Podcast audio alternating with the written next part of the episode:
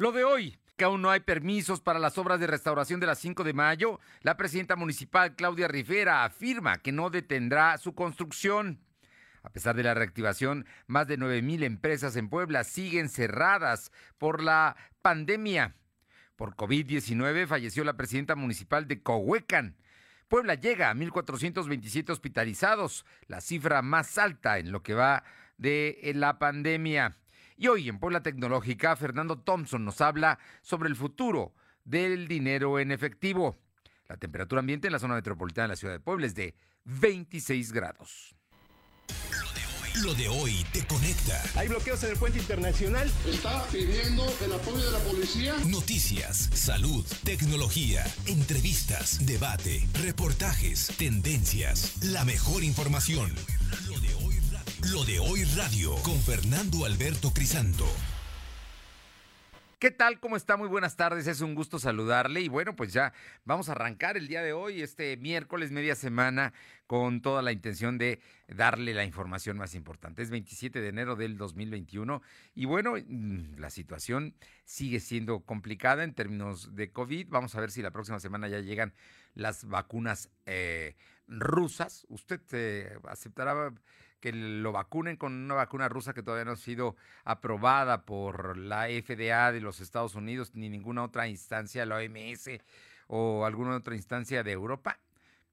México ya, ya la está aprobando y vamos a ver, llegarán las primeras vacunas la próxima semana. Así es que de eso y más le vamos a platicar en unos momentos más. Por cierto, el estado de Guerrero acaba de suspender todas las actividades no esenciales, así como estuvimos en Puebla eh, desde el pasado 28 de diciembre, el 29 entró en vigor el decreto. Bueno, pues ahora va el estado de Guerrero a lo mismo. Cero actividades no esenciales, cierran todo allá por el aumento en los índices de COVID. Y aquí en Puebla, muchas gracias a todos los que nos sintonizan a través de la 1280 ABC Radio en la capital poblana, en la región, la amplia región de Ciudad Cerdán, en la que buena en el 93.5 en la Sierra Norte del Estado, en el 92.7 en Radio Jicotepec y también en el 570. Y al sur, al sur de la entidad poblana, nos escuchan en, desde Izúcar de Matamoros en la 980. Muchas gracias a todos ustedes y por supuesto a quienes lo hacen también a través de la plataforma www.lodehoy.com.mx y en redes sociales en nuestra dirección LDH Noticias. Estamos aquí todos los días a las 2 de la tarde en Lo de Hoy Radio para llevarle la información. Y vámonos con un tema que parecía ya superado, que es el tema del conflicto. Pues sin duda es, es un tema que tiene que ver con la administración pública, pero que tiene también tintes políticos, porque es el Ayuntamiento de Puebla contra el gobierno del Estado. Y concretamente son las obras de restauración de la 5 de mayo, del corredor 5 de mayo. La presidenta municipal esta mañana dijo que ya tiene todos los permisos y solamente faltaba la voluntad del gobierno.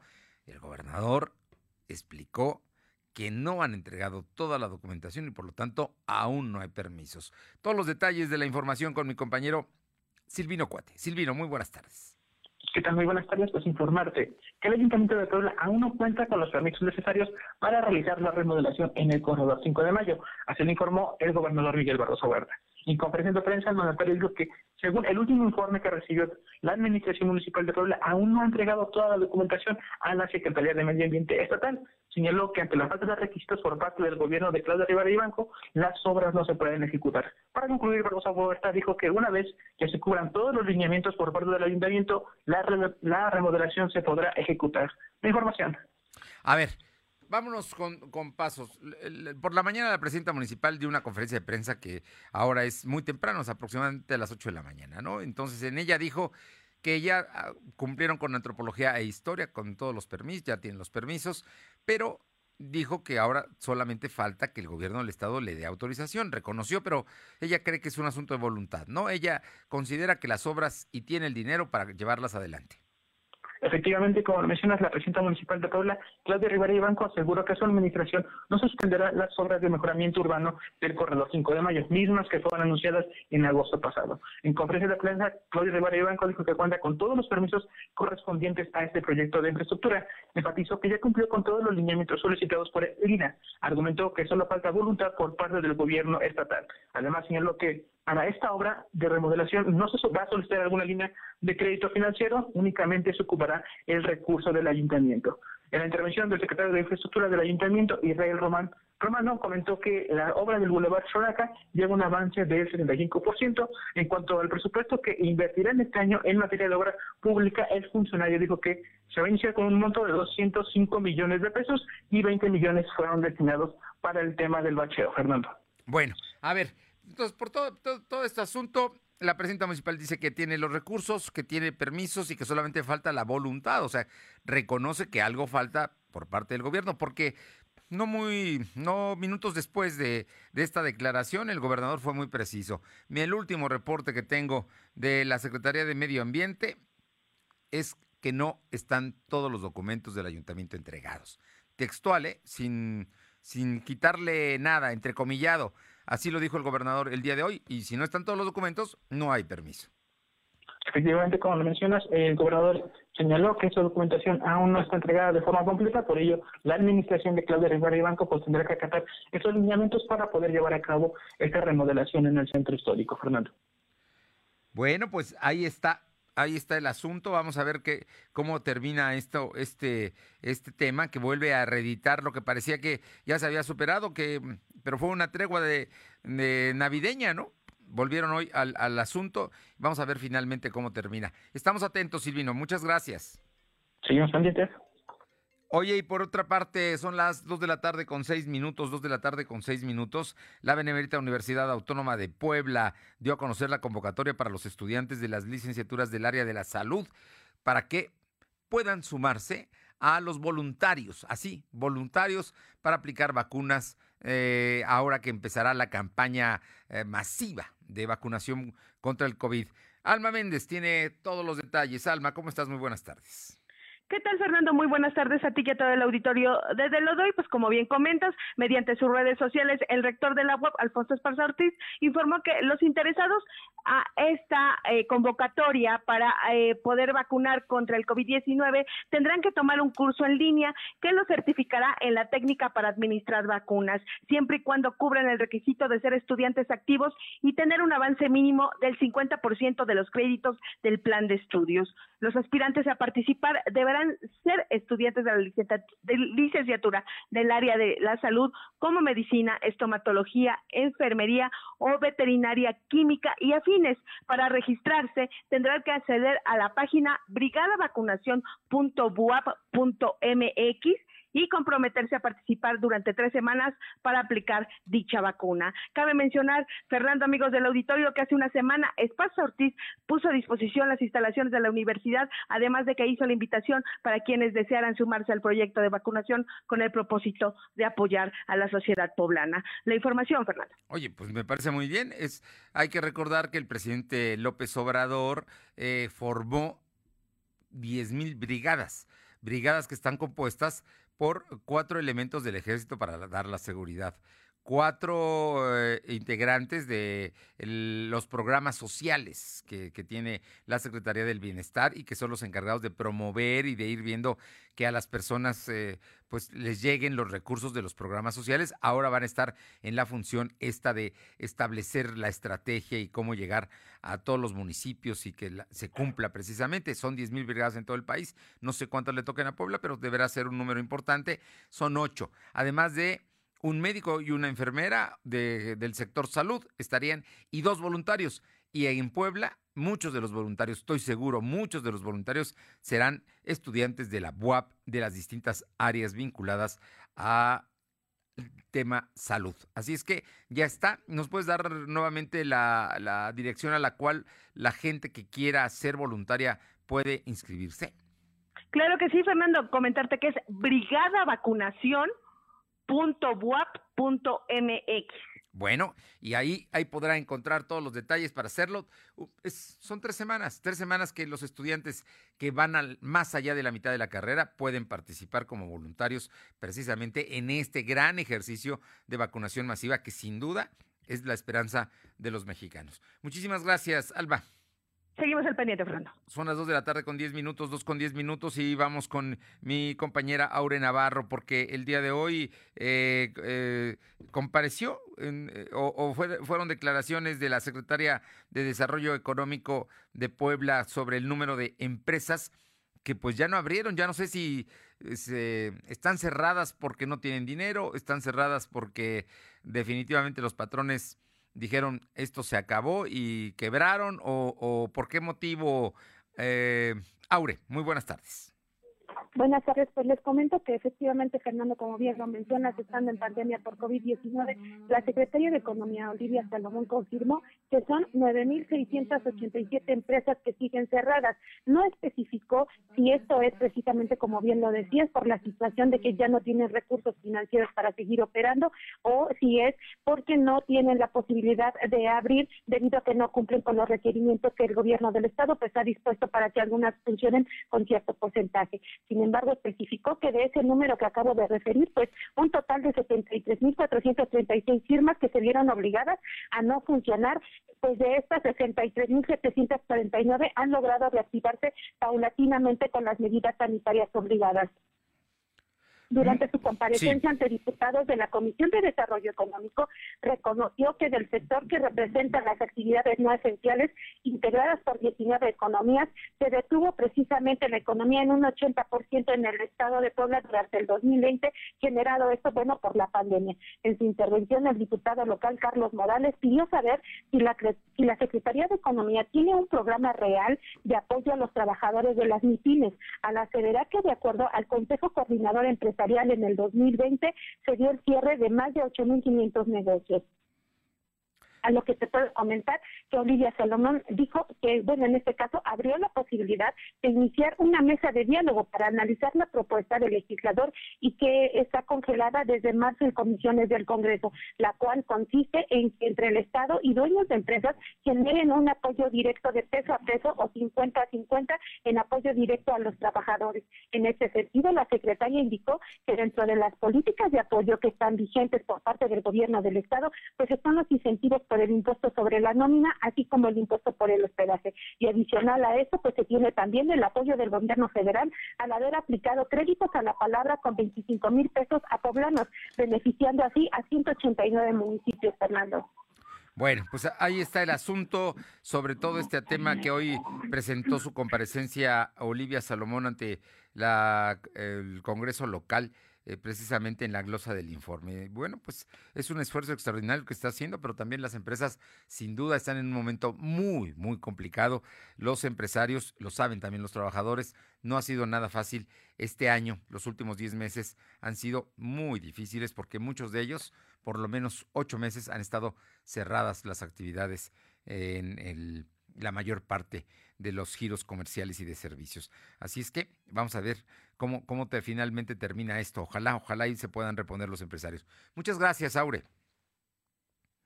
Vámonos con, son las 2 de la tarde con 13 minutos, 2 con 13 minutos. Tenemos a mi compañero Uriel Mendoza porque falleció la presidenta municipal de Cohuecan.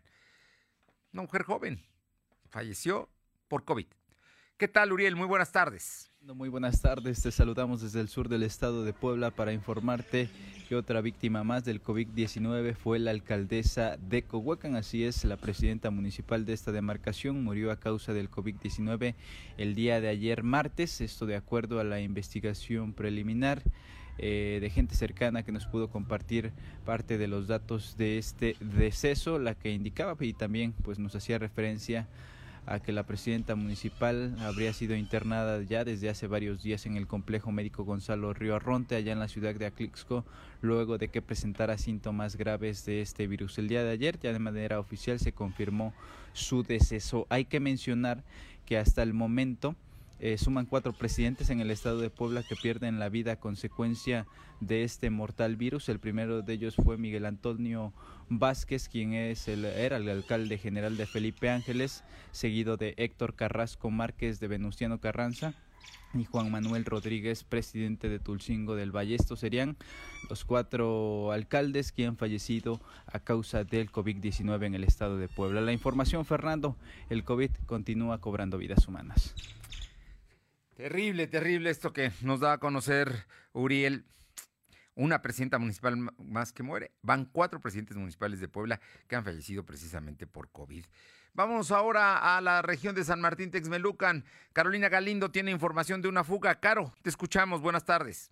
Fernando, buenas tardes a ti y al auditorio. Comentarte que en esos instantes personal de seguridad física de Pemex, bomberos y protección civil se encuentran en la colonia San Damián, donde hace unos instantes se reportó la fuga de, de varios de miles de litros de petróleo crudo Decirte que hasta el momento Petróleos Mexicanos no ha informado si esto obedece a una toma clandestina, sin embargo, recordemos que en esta zona, que en San Martín Texmelucan, pues el robo de combustible forma parte de uno de los delitos del fuero federal. Decirte que esta situación no representa riesgo para la población porque la fuga se encuentra en terrenos de cultivo ya personal de Pemex en este momento está realizando una represa con el apoyo de maquinaria pesada para poder contener el petróleo crudo y evitar que siga corriendo y dañando los terrenos de cultivo que se ubican en esta área.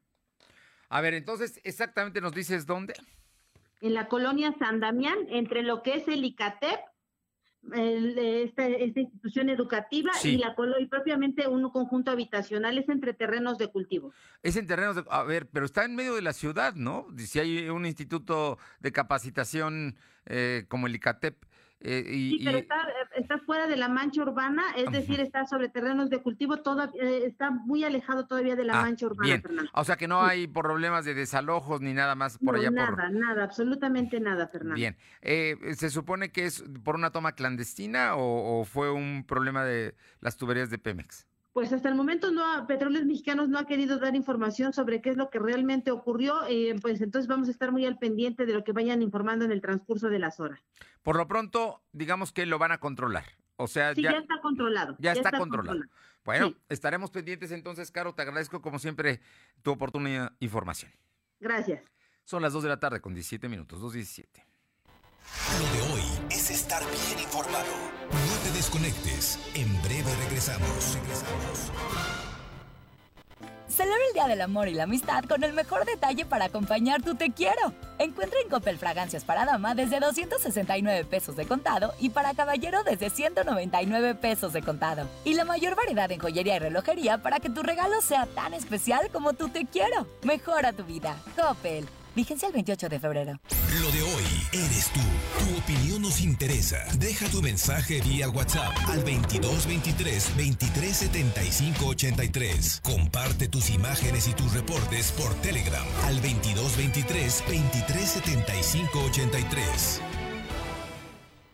Somos la nueva fuerza política de México. Llegamos para impulsar la fuerza de las y los jóvenes, la fuerza de las mujeres y la igualdad, la fuerza del medio ambiente. No somos ni de izquierda ni de derecha, somos centro progresistas. Somos el partido de la fuerza de miles de mexicanas y mexicanos, como tú y como yo. No venimos a pelear, sino a construir con fuerza. Súmate y lograremos con fuerza un México que es más grande que sus problemas. Fuerza por México, el partido fuerte de México. Si para dejar impecable tu ropa te hace falta la mejor tecnología, ve a Coppel y aprovecha hasta el 20% de descuento en lavadoras Mave, Whirlpool, Winia, Samsung y LG. Utiliza tu crédito Coppel y aprovecha esta promoción. Mejora tu vida. Coppel. Válido al 18 de enero. Consulta productos participantes en coppel.com. Lo de hoy es para ti. Conéctate a www.lodehoy.com.mx y suscríbete para recibir la mejor información en tu email.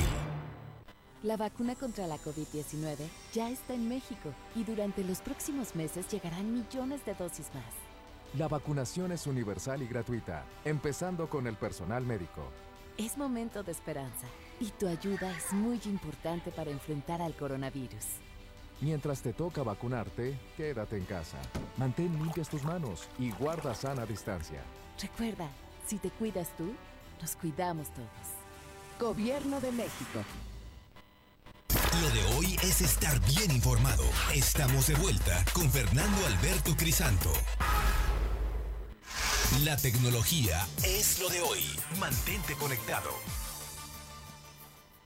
Bien, y bueno, el maestro Fernando Thompson, director general de Tecnología de la Información de la Universidad de las Américas Puebla, el día de ayer fue reconocido por la revista Forbes como uno de los mexicanos más innovadores. Y la verdad es que una felicitación a Fer Thompson por ese reconocimiento merecidísimo y muchísimas gracias por participar desde los primeros programas de esta emisión de Lo de Hoy Radio por participar con nosotros. Todos los miércoles está aquí y como siempre con cosas muy importantes. Escúchelo, el día de hoy en Puebla Tecnológica, Fernando Thompson, premiado por Forbes, nos habla sobre el futuro del dinero en efectivo.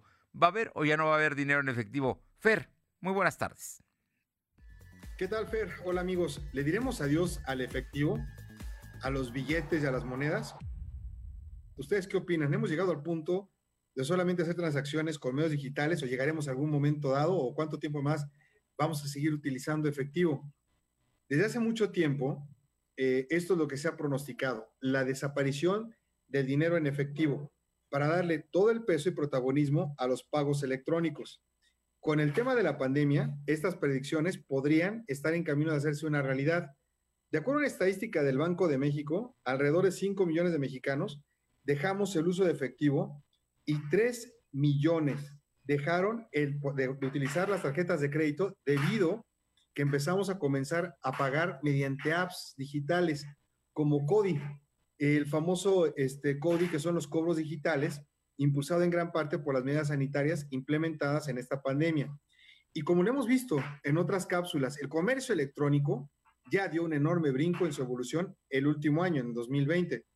De acuerdo con el World Payments Report, el reporte mundial de pagos, eh, es un estudio que hace la empresa Capgemini.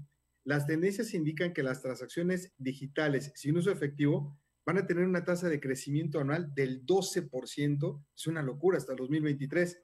Aunque en América Latina este crecimiento será del 6%, el crecimiento ha sido consecuencia del incremento en el uso del smartphone, del teléfono inteligente, del auge del e-commerce y de las billeteras digitales, los cuales junto con los pagos QR, el código de barras este tridimensional, están listos para impulsar el futuro del comercio electrónico a medida que los usuarios dejen de utilizar el efectivo.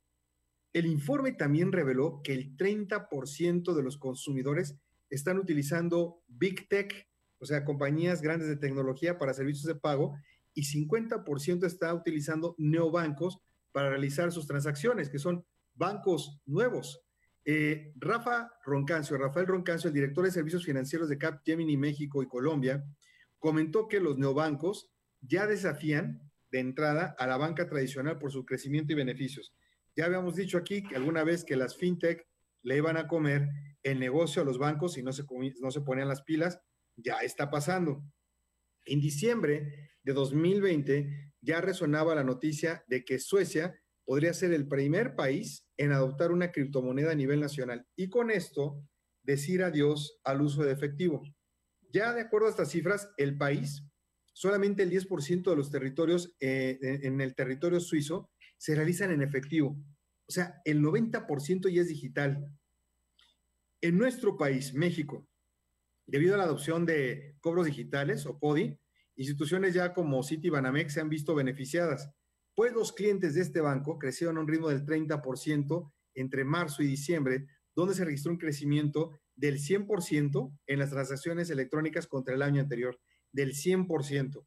Además, se lograron diferentes alianzas con tiendas como Chedraui, La Comer, farmacias del ahorro, porque estas permiten el pago con esta opción.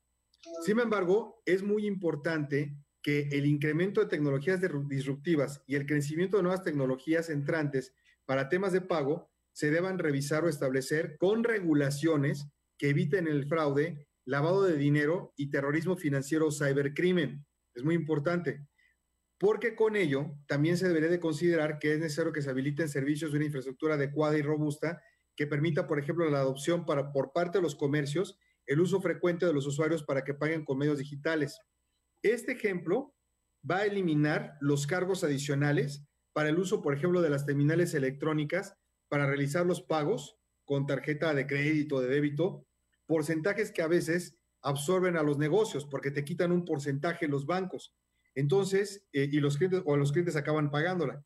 Con esto se evitaría por completo. Adiós a estar pagando comisiones a los bancos. Conforme estas opciones vayan a ser más demandadas por los usuarios, mayor cantidad de comercios se van a ver en la necesidad de adaptarse a las nuevas medidas y aquellos que sean este, negocios informales se van a ver muy rezagados en cuanto a crecimiento propio porque no van a poder ofrecer estos nuevos servicios. Quizá esta sea una solución al comercio informal en México, que se van a quedar obsoletos y van a morir esos negocios.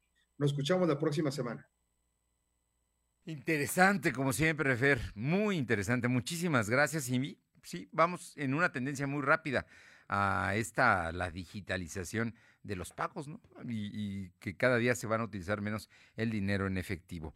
Vámonos con más temas. Le comento que en este momento el Seguro Social acaba de dar a conocer que este mes, el mes de, de la pensión que se da en los primeros días de febrero. Hoy se va a empezar a dar a los jubilados del Seguro Social, a la gente que está pensionada por el Seguro Social, le van a empezar a pagar el viernes. ¿Por qué? Porque el lunes hay puente y el lunes no van a abrir las sucursales bancarias. Así es que es un largo fin de semana. Van a empezar a pagar en el Seguro Social las pensiones el próximo día eh, viernes, es decir, pasado mañana. Y en el ISTE, a los jubilados y pensionados les van a empezar a pagar a partir de mañana. Esto en el ISTE, por favor, para que lo tomen en cuenta, porque precisamente le digo, es un día feriado el próximo lunes y es un largo puente un largo fin de semana. Vámonos ahora con mi compañero Silvino Cuate para que nos comente sobre pues una serie de medidas que anunció hoy el día el gobernador, especialmente el tema del oxígeno. Y es que aquí en Puebla es una de las entidades donde han robado eh, unidades que transportan precisamente tanques de oxígeno. Te escuchamos, Silvino Cuate. Efectivamente, como lo comentas, tras, la detención de los responsables del robo de una unidad de la empresa Infra abastecida con 89 tanques de oxígeno en Amozoc, el gobernador Miguel Barroso Huerta advirtió que no permitiría que los productores, que los productos de salud se conviertan como herramienta criminal. En conferencia de prensa, el mandatario poblano dijo que actualmente, por el incremento de contagios de coronavirus, los tanques de oxígeno se han vuelto esenciales. Por ello, no va a permitir que bandas criminales se aprovechen de esa situación. Dijo que los detenidos en Amozoc era un grupo de personas que se dedican al robo de camiones de carga. Importante mencionar que, según datos de la Secretaría de Seguridad Pública, José Blas, de 22 años, Javier A., de 34 años, y Roberto Walters, de 30 años, son responsables del robo de dicha unidad. En ese mismo sentido, el titular del Poder Ejecutivo anunció que enviará al Congreso local una iniciativa de reforma al Código Penal del Estado Libre y Soberano de Puebla para sancionar hasta con siete años de prisión a quienes distribuyen supuestas vacunas contra COVID. En la intervención del consejero jurídico del Gobierno de Puebla, Ricardo Velázquez Cruz, informó que a más tardar el 28 de enero enviará el documento a los legisladores. Además, explicó que se incrementará otra fracción a los artículos 403 y 404 para establecer lo siguiente aquellas personas que cometan esta conducta se les impondrá de 5 a 7 años de prisión. La presente sanción se incrementará hasta en mitad cuando el delito lo cometa un profesional de salud y con la suspensión de su cédula profesional y la licencia comercial por 10 años para el derecho de ejercer su profesión. Mientras que en el artículo 44 del Código Penal se aumentará una fracción para contemplar y sancionar a las personas que vendan, ofrezcan o distribuyan esta supuesta vacuna contra coronavirus. El consejero jurídico dijo que esta primera propuesta de reforma no contempla sancionar a, quienes lucren con los tanques de oxígeno. La información. Bueno, pero ¿habrá sanciones entonces? ¿Están reformas al Código Penal para sancionar el tema de las vacunas y también el asunto de eh, del oxígeno? No, con el oxígeno no, no se meten todavía. Efectivamente, como lo comentas, el tema del oxígeno únicamente van a supervisar que todas las empresas que tienen la certificación correspondiente sean las únicas que están distribuyendo y en el tema de las vacunas eh, solamente habrá sanciones que son en este caso la cárcel y si son personas profesionales de salud pues se les va a retirar la profesional hasta por 10 años, Fernando. La cédula profesional es un castigo muy severo ¿eh? para los médicos eh, o la licencia comercial si están eh, traficando o negociando con el, pues el oxígeno que en este momento se ha vuelto un bien muy preciado, ¿no? Precisamente porque los enfermos, muchos de los enfermos de COVID, precisamente tienen problemas con la oxigenación y necesitan un, pues puntas, que le llaman así, para poder oxigenarse, ¿no? Entonces es un asunto muy, muy importante. Muchas gracias, Silvino. Buenas tardes. Buenas tardes. Y bueno, se querían robar de infra una, un camión que llevaba 89 tanques de oxígeno, imagínense nada más. Vámonos ahora con mi compañera Alma Méndez porque hay información del Consejo de Comerciantes del Centro Histórico y cómo les fue en el primer día de actividades que empezó ayer, una semana corta porque el viernes cierran, ¿no? Te escuchamos, Alma. Gracias, Fernando. Pues comentarte que el Consejo de Comerciantes del Centro Histórico informó que en su primer día de reapertura en sus actividades, sus ventas alcanzaron un 10%, por lo que esperan que en los próximos días puedan incrementar. Esto después de que este martes iniciara la reactivación de actividades en la entidad de forma gradual y ordenada y hasta el próximo 8 de febrero la apertura de comercios esenciales y en un horario de 8 a 19 horas. En entrevista para lo de hoy, el presidente José Juan Ayala Vázquez aseguró que fue una reapertura ordenada con muy baja afluencia de clientes, ya que a pesar de que hubo movimiento en las calles del centro histórico, los poblanos siguen sin comprar. A pregunta expresa sobre la instalación del comercio ambulante en las calles del primer cuadro de la ciudad, reiteró que la administración municipal está rebasada, pues no tiene la capacidad para atender y hacer valer el decreto que emitió el Ejecutivo Estatal, por lo que no tiene un proyecto real para darle una solución al ambulantaje la información, Fernando. Pues ahí está la posición, ¿no? Y ellos, mira que ellos los, los ven todos los días a los ambulantes. En fin, situaciones que se están dando y que hoy siguen ahí en la calle. ¿Y qué pasa con la red mexicana de franquicias? ¿Qué habla de, de esta, de esta reapertura? Parece que no, no les fue tan bien. Así es, Fernando, pues comentarte que eh, el vicepresidente Enrique Vargas Medina eh, mencionó que eh, esta, esta reapertura de negocios, esa media y mesurada, pues solo servirá para el mantenimiento de los mismos y pues que siguen luchando por sobrevivir. Aseguró que dicha recuperación se podría dar después del segundo semestre del 2022 porque dice que dicha redención es para un punto de equilibrio a tener un mínimo de utilidad y en ese y en este momento pues esto no existe. Dijo que eh, eh, lo más importante es que no haya más cierres y el principal interés es que se mantengan los empleos y si es posible los gastos operativos, pues no hay sin un consumo no habrá una recuperación económica. Enfatizó que el mantener los empleos es el objetivo fundamental para que la economía no caiga y muchos negocios que aún se mantienen abiertos pues continúen. Si bien dijo que los ingresos han sido disminuidos a todos los trabajadores, hizo el llamado, por lo que hizo el llamado a todos los poblanos para consumir en negocios locales para evitar pérdida de empleos y más cierres de negocios, así como de empresas. La información, Fernando. Gracias, Alma. Son las 2 de la tarde con 32 minutos, 2.32. Lo de hoy es estar bien informado. No te desconectes. En breve regresamos. Regresamos.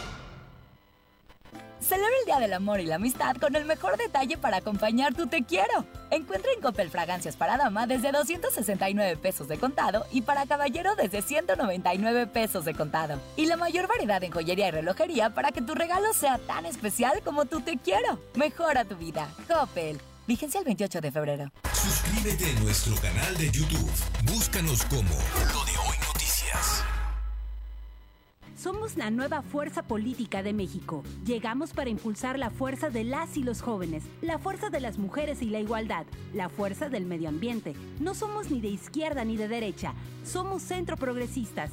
Somos el partido de la fuerza de miles de mexicanas y mexicanos, como tú y como yo. No venimos a pelear, sino a construir con fuerza. Súmate y lograremos con fuerza un México que es más grande que sus problemas.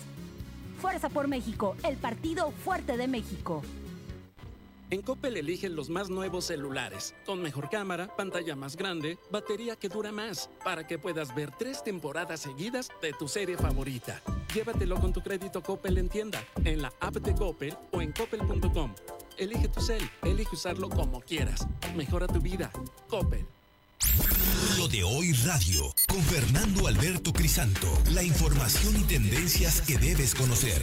De lunes a viernes, de 2 a 3 de la tarde, por esta frecuencia. O por internet, www.lodehoy.com.mx. El sol sale para todos. Con propuestas para reactivar la economía. Porque urge invertir en hacer a México competitivo para generar desarrollo. En el PRD proponemos que se les den apoyos a los que perdieron su empleo hasta que lo recuperen. Promoviendo que le compremos a las empresas locales. Trabajamos para reformar el sistema de pensiones para que haya sueldos justos y se revise la edad de retiro. Eso es lo que nos urge a los mexicanos y con la participación de todas y todos podemos hacerlo. El sol sale para todos. PRD. Lo de hoy es estar bien informado. Estamos de vuelta con Fernando Alberto Crisanto. Los personajes de hoy, las ideas y los hechos se comparten en la entrevista. Bien, y esta tarde le agradezco muchísimo a Olga Méndez Juárez, presidenta de la Cámara Nacional de la Industria de Restaurantes y Alimentos Condimentados, la Canirac, aquí en Puebla, poder platicar con ella para saber cómo les está yendo en pues los primeros, las primeras horas de trabajo después de, de casi un mes que tuvieron que cerrar en momentos muy difíciles y muy complejos para una industria que si de algo vive es del servicio. Olga, muy buenas tardes y muchísimas gracias. Hola, buenas tardes, Fernando. Muchas gracias. Saludos a tu auditorio. Y bueno, pues sí, ayer fue un día muy esperado por el sector restaurantero. Estábamos ansiosos de poder tener esta reapertura eh, paulatina, muy restringida. Y bueno, eh, creo que, algunos se quedaron esperando a los clientes porque hubo restaurantes, sobre todo en el centro histórico, que pese a que abrieron, no tuvieron pues, la posibilidad de tener un solo cliente. Pero bueno, esto no nos desanima, al contrario, creo que tenemos en nuestras manos esta riqueza gastronómica y aunque esta reactivación va a ser muy lenta, por todas las restricciones que tenemos, no tenemos el servicio de bebidas alcohólicas, alcopeo ni nada, y esto de entrada frena eh, o disminuye la venta en un 40%. Y bueno, aunado al horario, al aforo y solo, solo la restricción a que quien tenga terraza o patio, pues esto deja fuera cerca del 70% de los restauranteros. Pero pese a eso, hay confianza de que el día 8 pues, nosotros podamos tener un poquito más de holgura para poder iniciar esta reactivación de forma segura, siempre garantizando pues todos aquellos protocolos que hemos implementado desde el primer día de la pandemia. Oye, eh, mm, este asunto, la ley seca entonces sí funciona para ustedes, no hay forma de, de vender al copeo, digamos, alguien que quiere una cerveza o un vino, nada, eh, de acuerdo No. al decreto. Así es, y esto la verdad es que sí nos pega mucho. Eh, yo hablaba ayer eh, con, la, con la coordinadora de protección civil, le decíamos, nosotros habíamos propuesto ya la restricción de estadía en mesa a dos horas y esto de alguna forma nos garantizaba que la gente no se relajara, que la gente eh, no utilizara la bebida alcohólica eh, por tiempo prolongado, pero sí se extraña el comer con una copa de vino, con una cerveza, con algún aperitivo y bueno, no lo tenemos, esperemos y confiamos mucho que el día 14 podamos tener un el 14, el 8, perdón, poda- podamos tener un poquito de, de apertura más en cuanto a esta reactivación y de esta forma pues ir eh, incrementando nuestras ventas. Ayer solamente cerca del 30% del sector pudo tener la oportunidad de, del servicio en mesa, que eso ayuda también mucho a los trabajadores porque sin duda se genera este dinero en mesa y eso va directamente a los bolsillos de ellos. Oye, en todo esto, ¿cuál sería la recomendación o cuál sería la propuesta que tú le haces a los poblanos que te escuchan para, para poder asistir? Porque la verdad es que es muy, muy importante su presencia, no solamente ahora ya con los, digamos, con el servicio que están dando de eh, la, venta de la comida, eh, que, se puede llegar hasta las 11 de la noche, según entiendo, sino también el servicio a mesa, que eso que me comentas es muy, muy, muy importante para la industria, porque pues los trabajadores son parte de la industria, no solamente son los empresarios. Así es, bueno, yo creo que en Puebla se generan más de 300 mil empleos directos que dependen del sector restaurantero y 3.5 empleos indirectos. Y al no tener el servicio en mesa, esto pues nos limita la venta, nos limita también el tener un poquito más de plantilla laboral activa. Y bueno, la verdad, la desesperación ya, ya no viene tanto del empresario, sino también de aquel trabajador, aquel mesero, garrotero que depende de esta industria, la desesperación de ya no tener el recurso. Y siempre hemos dicho que mientras los espacios eh, de sus centros de trabajo están abiertos, ellos pues buscan el sustento diario en el comercio informal y por eso vemos esos números desmedidos de, de comercio informal. Pues yo creo que tenemos que ir y consumir. Oye, por cierto, el día de hoy ya eh, la presidenta municipal incluso ya recorrió algunos de los parklets que están ubicados, que son pues áreas eh, que el ayuntamiento destinó en algunas calles de la ciudad, no en todas, sino en algunos puntos de la ciudad, para que pueda haber servicio al aire libre. eh, ¿Ustedes cómo están participando, Olga Méndez? Bueno, creo que esto nos ayuda a nosotros, con, junto con esta propuesta, yo previendo que nos íbamos a ir a puras terrazas, desde el día jueves busqué a personal del ayuntamiento para que no solamente sean los parles los que podamos disponer, sino que copiar un poquito el modelo exitoso que hubo en Ciudad de México y habilitar eh, pues carriles, banquetas, parques o áreas comunes que nos ayuden a tener un poquito de respiro y sobre todo aquellos restaurantes que no tienen terraza tengan la posibilidad de tener dos o tres mesas y eso de verdad eh, les ayudaría mucho. Oye, ¿y cuál es la respuesta del municipio a esta propuesta que además me parece inteligente y es con ganas de hacer las cosas? Si ya están los parklets que están sobre la vía pública, no veo yo por qué no pudiera buscarse la manera de, de utilizar esos espacios. Bueno, creo que la respuesta es un poco lenta. Nosotros ya hicimos el sondeo de diferentes corredores que le podemos proponer al ayuntamiento. Los socios ya me hicieron propuestas concretas de afuera de su establecimiento, siempre protegiendo y salvaguardando pues la salud y la integridad de los de los clientes.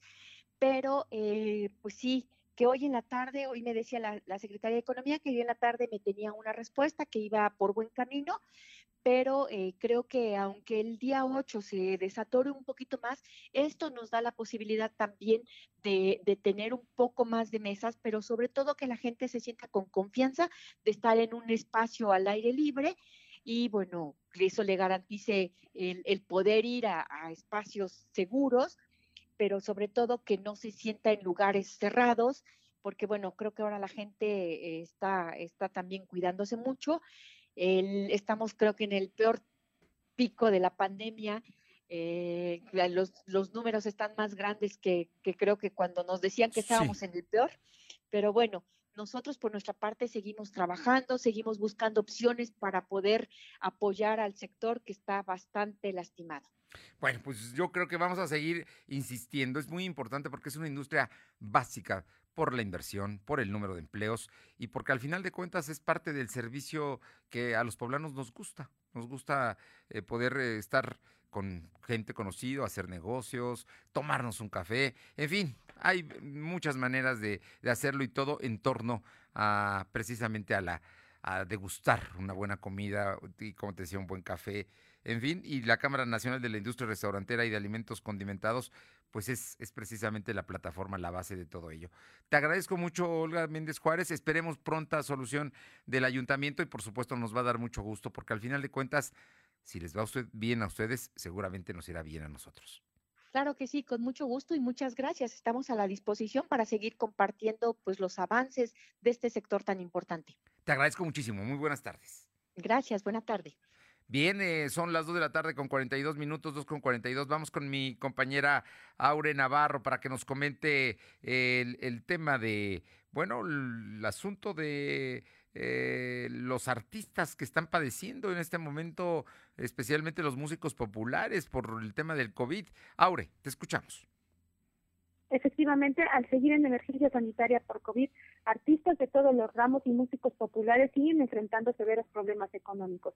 Por ello, el diputado federal Edgar Guzmán busca que desde la Secretaría de Turismo Estatal se destinen subsidios para los creadores de la cultura. Sin embargo, el congresista lamentó que por ahora una de las carteras más importantes pues se encuentra sin titular desde el pasado 13 de enero de este año, cuando Vanessa Barahona pues dejó dicho, dicha secretaría en busca de mitigar las afectaciones económicas para este sector de artistas culturales, el diputado federal por el Distrito 7 con cabecera en Tepeaca presentó un punto de acuerdo para exhortar a la dependencia a implementar un programa de subsidios económicos.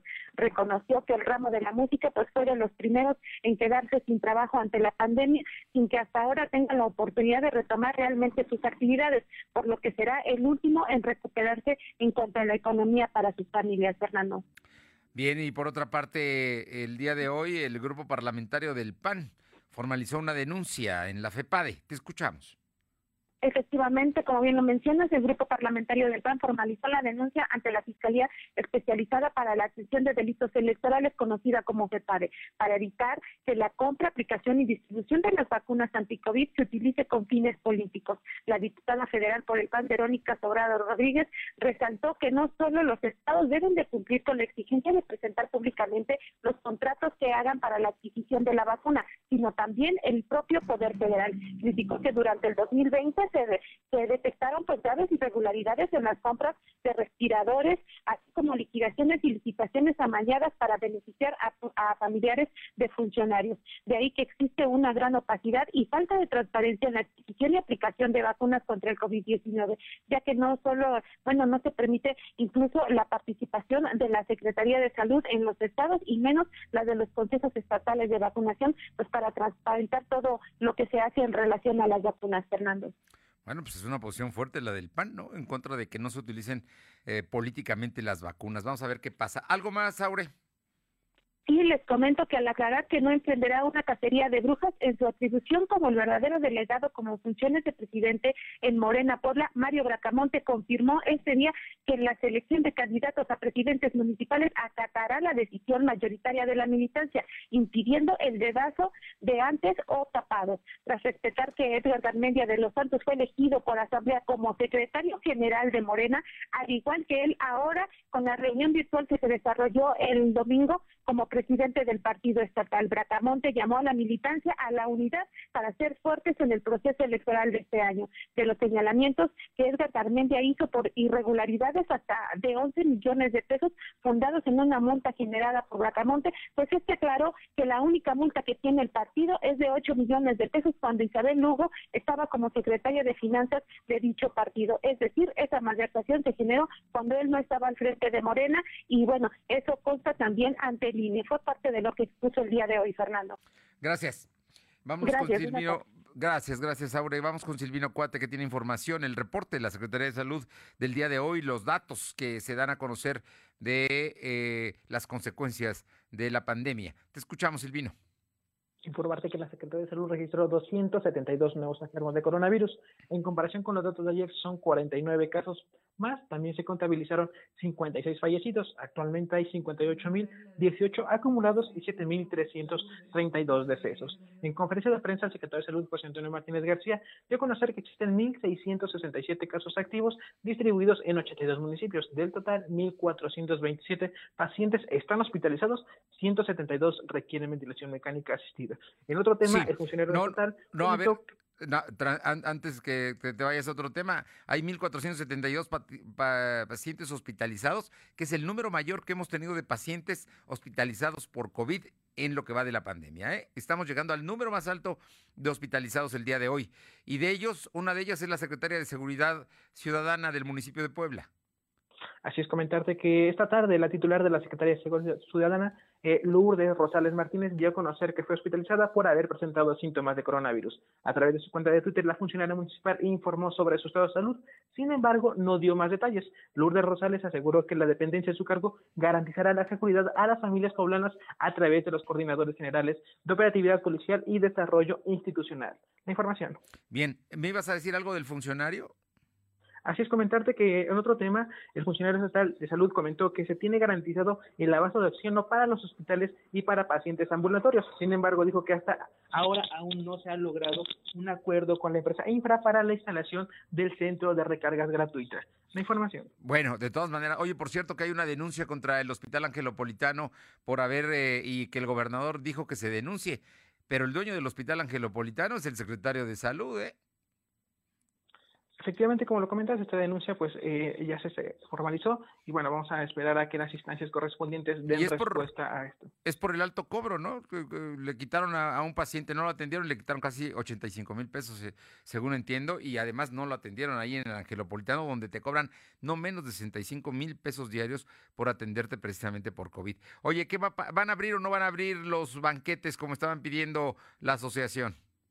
Los banqueteros, los, los salones de fiesta. Efectivamente, eh, la directora de Protección Civil del Estado de Puebla, Ana Lucía Gil, informó que aún no hay condiciones para la reactivación de los servicios de banquetes y salones de fiesta, ya que representan un riesgo de contagio. Sin embargo, constantemente se realizan adecuaciones a sus protocolos sanitarios. En conferencia de prensa, la funcionaria estatal dijo que con frecuencia sostienen mesas de trabajo para conocer y atender las inquietudes de este gremio. Agregó que el próximo martes sostendrá una próxima reunión con dueños de salones de fiesta para elaborar sus protocolos. La información. Gracias. Y vámonos ahora con Alma Méndez para que nos comente sobre el tema de eh, los beneficiarios. Se termina el plazo para que les paguen a los beneficiarios de la beca Benito Juárez, que son jóvenes estudiantes, ¿no? Alma, te escuchamos. Así es, Fernando, será hasta este 28 de enero la fecha límite para que los beneficiarios a la, beca Benito Juárez. Oye, a ver, Alma, mañana es el último día. Mañana es el último día, Fernando, eh, y bueno, pues esta puede ser cobrada por estudiantes de nivel medio superior. En esta ocasión, Fernando, es muy importante, se pagará el apoyo de dos bimestres correspondientes al 2020. Los estudiantes podrán cobrar el primer pago de este apoyo económico para enfrentar los gastos del ciclo escolar, el cual comprende los bimestres de septiembre, octubre y noviembre, diciembre del pasado 2020, por lo que recibirán 3.200 pesos. La Coordinación Nacional de Becas para el Bienestar, Benito Juárez, informó que los pagos eh, son en Bienestar Azteca y se están realizando a alumnos con continuidad que no tuvieron problemas con registro en dicha plataforma desarrollada por Banco Azteca. En cuanto a los recursos para el 2021, la dependencia federal aseguró que se revisarán los padrones para hacer la depuración de los que alcanzaron la edad y ya terminaron los estudios que cubre la beca. Cabe mencionar que el atraso de este pago se debe a que se están realizando paulatinamente con la finalidad de evitar aglomeraciones en los bancos. La información, Fernando. Bueno, vamos a ver, pero ya mañana es el último día para que cobren. Gracias. Son, las, 2 de, son las de la tarde con 50, 2.50. Lo de hoy es estar bien informado. No te desconectes. En breve regresamos. Regresamos. Celebra el Día del Amor y la Amistad con el mejor detalle para acompañar tu te quiero. Encuentra en Coppel fragancias para dama desde 269 pesos de contado y para caballero desde 199 pesos de contado. Y la mayor variedad en joyería y relojería para que tu regalo sea tan especial como tu te quiero. Mejora tu vida. Coppel. Vigencia el 28 de febrero. La vacuna contra la COVID-19 ya está en México y durante los próximos meses llegarán millones de dosis más. La vacunación es universal y gratuita, empezando con el personal médico. Es momento de esperanza y tu ayuda es muy importante para enfrentar al coronavirus. Mientras te toca vacunarte, quédate en casa. Mantén limpias tus manos y guarda sana distancia. Recuerda, si te cuidas tú, nos cuidamos todos. Gobierno de México. Quizás después de maratonear muchas series, ah, estamos listos para animarnos a un maratón. Estamos más fuertes para recibir el año. Este 2021, entrénate para lo que venga. Encuentra en Coppel, la app y coppel.com la mayor variedad en pantallas, bocinas, consolas, tecnología para tu hogar inteligente, ropa y calzado deportivo con tu crédito Coppel. Mejora tu vida, Coppel. El gobierno de la Cuarta Transformación garantizará que todas y todos recibamos la vacuna contra el COVID-19. Y en Morena Pondremos la mitad de nuestro presupuesto para la compra de vacunas y que éstas lleguen a cada rincón del país, parejo, sin distinción social, sin influyentismo y sin corrupción, porque la salud es un derecho, no un privilegio. Morena, la esperanza de México. Lo de hoy es estar bien informado. Estamos de vuelta con Fernando Alberto Crisanto. Son las 2 de la tarde con 53 minutos, 2 de la tarde con 53 minutos. Vamos a la región de Atlisco con mi compañera Paola Aroche. Paola, ¿qué tal? Muy buenas tardes. ¿Qué tal? Muy buenas tardes y comentarles que personas que habitan el municipio de Atlisco pues han eh, comenzado a reportar que ya han sido los primeros en recibir estas llamadas por parte de los servidores de la nación para comenzar a concretar lo que sería la vacuna para las personas mayores de 80 años. En entrevista con algunos de ellos mencionaron que fue desde el pasado lunes que algunos empezaron a recibir estas llamadas telefónicas en donde se presentan de primera instancia y posterior a ello les hacen el comentario o preguntan por la persona que es mayor a los 80 años. Posterior a ello, le preguntan a esta persona si está dispuesto o dispuesta a recibir esta vacuna, que hay que aclarar, no se ha dado a conocer la fecha ahora o el lugar en donde se estaría aplicando solamente y a decir de algunas algunos familiares están haciendo como un pequeño censo para ver cuántas personas, por lo menos dentro del municipio mayor a 80 años, estarían recibiendo esta primera dosis de dos que se estaría aplicando. Así que por lo menos aquí en, el municipio de Atlisco hay familias que aseguran ya han recibido esta llamada telefónica para comenzar a concretar lo que serían las primeras vacunas para las personas mayores a 80 años. Así están ya en todas partes. Son los siervos de la nación los que están llamando por parte o de la Secretaría de Bienestar para ir haciendo un censo y determinar a quiénes se van a poder eh, vacunar en los centros de vacunación, en las áreas que se establezcan para ello, o bien hay que ir a vacunarlos a sus casas. Oye, y finalmente cuéntanos sobre el aumento del consumo de alcohol que se siente allá en el municipio de Atlisco efectivamente de un 12 y hasta un 15% ha aumentado lo que es el consumo de alcohol, principalmente dentro de los hogares aquí en el municipio de Atlisco después de que iniciara la pandemia hace casi ya un año. Personas dedicadas o encargadas de estos grupos de ayuda Alcohólicos Anónimos mencionaron que pues sí se ha registrado este incremento, algo que preocupa principalmente a ellos y sobre todo a las familias. El llamado aquí es también al gobierno porque dicen estamos dispuestos a trabajar de la mano o en conjunto con el gobierno para poder reducir este número que se ha incrementado considerablemente. También el llamado es para las familias a que si presentan o saben de algún familiar que ha comenzado pues a presentar síntomas de esto, que han visto un incremento en su consumo de alcohol, se acerquen a estos lugares para solicitar el apoyo, ya que en, muchas de las ocasiones es difícil llevarlos solos. Bien, muchas gracias. Eh, con, con relación a lo que nos comentaba Paola, la Secretaría de Bienestar está advirtiendo que, ojo, personas de la tercera edad o familiares no caigan en extorsiones cuando reciban llamadas para recibir el tema de la vacuna anti-COVID. La Secretaría de Bienestar está alertando a las personas de la tercera edad que ante las llamadas que sí están realizando ellos, eh, puesto eh, se sabe que delincuentes pueden aprovechar esta comunicación para robar datos personales. No dé ningún dato, solamente diga si se va a ir a vacunar o no se va a ir a vacunar. Es lo único que quieren saber de parte de la Secretaría de Bienestar. Vamos con Carolina Galindo a la región de San Martín. Te escuchamos, Caro. Fernando, decirte que la Policía Municipal en dos operativos en, la colonia, en colonias de Texmelucan logró el aseguramiento de cuatro presuntos narcomenudistas, uno de ellos mujer, a quienes les fueron aseguradas cerca de 70 bolsas con sustancia granulada con características de la droga conocida como cristal. Por estos hechos fueron puestos a disposición de la Fiscalía General del Estado y también en San Salvador el Verde, la crisis por el COVID-19 ya empieza a causar estragos severos en los productores, quienes han tenido que malbaratar sus productos a las afueras de sus de sus casas o en algunos eh, eh, o en algunos momentos hasta regalarla, Fernando, porque pues no hay ventas a consecuencia de la pandemia por el COVID-19. Bien, muchas gracias. Gracias. Terrible que estén malbaratando, ¿no? Sus cosechas, los, los campesinos, concretamente de San Salvador el Verde, como nos comenta Caro Galindo. Por otra parte, con información de mi compañera Luz María Sayas, da a conocer que a través de una llamada al 911 eh, reportaban que en la colonia El Porvenir, dos sujetos estaban haciendo detonaciones con arma de fuego, poniendo en riesgo la vida de los vecinos. Eh, al lugar llegaron elementos de la policía municipal y encontraron a dos personas en una camioneta de color gris. Al hacer la invitación a que bajaran, se negaron e intentaron darse a la fuga. No lo lograron. Se solicitó el apoyo de una grúa para trasladar el vehículo a la Dirección de Seguridad Pública y ahí, al hacer la inspección, encontraron un arma de fuego calibre 25 fueron ya puestos a disposición de la autoridad. En más información de Luz María Sayas, eh, cuántas veces vemos en redes sociales o te llega un mensaje buscando desesperadamente a una hija o hermana, tío, sobrino o hijo. Bueno, es triste, dice, ver la desesperación que tiene la familia y la exigencia que tiene con las autoridades y esto a su vez se ponen a trabajar.